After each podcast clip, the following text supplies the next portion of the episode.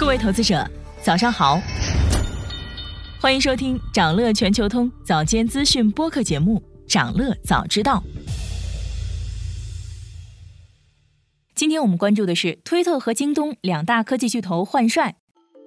马斯克官宣，他为推特找到了一位新 CEO。媒体消息显示，候选人可能是现任 NBCU 全球广告和合作关系主席雅卡里诺。而京东的现任 CFO 徐冉将接替徐雷，成为京东新一任的首席执行官。我们先来聊聊马斯克的推特公司。自从去年十月份斥资四百四十亿美元巨款入驻推特之后，马斯克在特斯拉和推特之间一直来回斡旋。一边是特斯拉股价巨震，导致股东们不停的抱怨。另一边是马斯克在推特全方位大刀阔斧的推进改革，两边的压力让马斯克都有些身心俱疲。在接管推特之后，马斯克花费了大量时间在推特而非特斯拉上，于是特斯拉股价一泻千里。之前支持马斯克收购推特的特斯拉投资者 Ross Gerber 发布推文说：“快叫醒特斯拉董事会吧！现在是谁在运营特斯拉？埃隆什么时候回来？”特斯拉正处在历史上最好的时间，我只想让马斯克回到特斯拉总部。未来基金的执行合伙人也在呼吁特斯拉董事会向马斯克施压，要求他为推特寻找一位新领导人，这样马斯克就可以把精力重新集中在特斯拉上。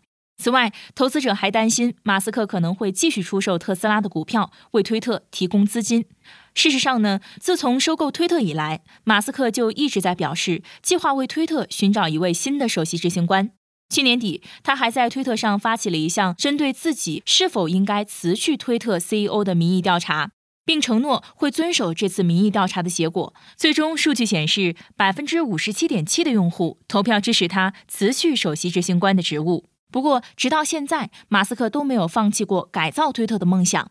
一年前，当马斯克宣布要收购推特的时候，曾经掀起轩然大波。完成收购后，马斯克直接在推特办公室打地铺，进行裁员、内部大调整，加速推进推特的功能升级。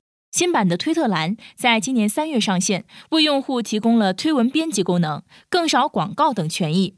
最近，推特又推出了加密信息功能，不过这项举措是被迫无奈，因为竞争对手 Facebook 和 Instagram 已经开放了类似的功能。媒体消息显示，推特未来还会推出语音和视频通话功能，所以马斯克还在加速颠覆推特。但是致命的问题在，推特一直在亏损。广告是推特的核心业务收入之一。收购完成后，推特的广告看起来多了，但事实上，推特被不少广告主抛弃，广告营收在急剧下降。第三方数字研究机构的最新预测显示，推特在二零二三年将面临广告收入的急剧下滑。预计推特这一年的广告收入只有二十九点八亿美元，低于去年十月预测的四十七点四亿美元。主要原因是广告客户不信任马斯克。数据显示，马斯克收购推特后，推特排名前一百的广告商流失过半，其中包括了可口可乐、嘉士伯、香奈儿、大众、AMC 等知名品牌。这或许可以解释为什么马斯克有可能选择雅卡里诺来出任推特的新任 CEO。雅卡里诺现任 NBCU 全球广告和合作关系主席，已经在这家公司工作了十余年。作为广告销售主管，他是这家公司推出有广告支持的流媒体服务的关键人物，这正是推特所需要的。雅卡里诺目前负责管理大约一百三十亿美元的年度广告收入，因为跟营销人员和广告公司的关系密切，在业界闻名。媒体消息显示，雅卡里诺以强硬的谈判策略著称，媒体公司把他形容为“天鹅绒锤子”。公开资料显示，他跟马斯克的关系不错。就在上个月，雅卡里诺还对马斯克进行过采访，称呼马斯克为朋友。马斯克在推特上发文称：“我很高兴地宣布，我已经为推特聘请了一位新的首席执行官，他将在六周后开始工作。我的角色将过渡到执行主席和首席技术官，监督产品、软件和系统管理员。”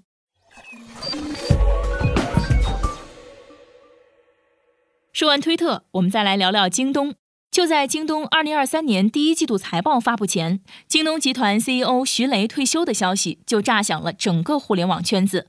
二零一八年七月，徐雷被推上京东零售 CEO 的位置。当时他说，国内的零售消费正在走向高质量发展的道路上，而构建零售端高质量的消费体系，是京东作为品质电商的责任所在，也是未来零售业发展的必然趋势。所以，围绕着品质电商，徐雷重新设计了六幺八狂欢节，并用京东 Plus 替换了原有的会员体系，把最有价值的中产用户和平台进行深度绑定，将京东商城推向了更加品牌化的维度。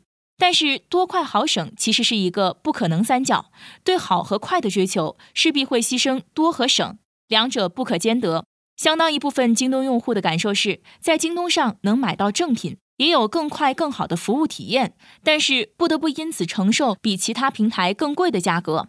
终于在二零二二年，在拼多多猛攻下沉市场的大环境下，仍然走在品质道路上的京东发现自己渐渐失去优势。媒体报道显示，刘强东多次提到品质化路线，让京东在过去几年丢失了用户的信任。